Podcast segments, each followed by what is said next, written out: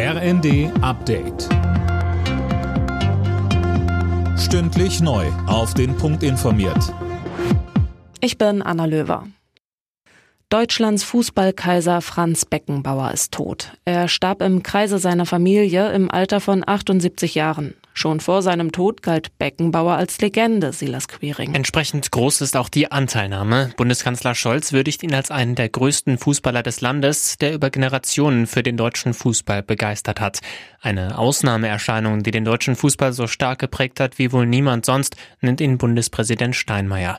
Auch sein Verein, der FC Bayern München, trauert um Beckenbauer. Er war die größte Persönlichkeit, die der Verein jemals hatte, sagt etwa Ehrenpräsident Uli Hoeneß. Die Deutsche Bahn versucht weiter, die angekündigten Lokführerstreiks noch zu verhindern. Einen Eilantrag lehnte das Arbeitsgericht Frankfurt am Abend ab. Jetzt zieht die DB vor das Landesarbeitsgericht. Die GDL plant den Zugverkehr ab Mittwoch fast drei Tage lang komplett lahmzulegen.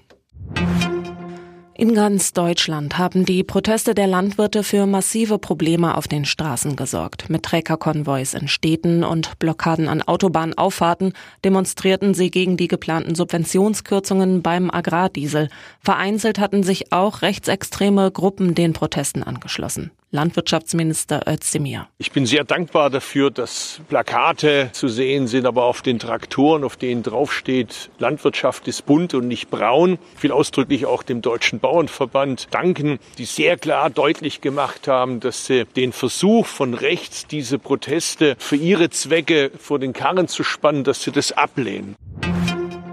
Die erste private US-Mondmission droht zu scheitern. Das Landemodul der Rakete verliert Treibstoff. Möglicherweise kann es so gar nicht mehr auf dem Mond landen. Noch wird an der Panne gearbeitet.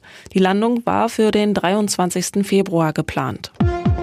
Alle Nachrichten auf rnd.de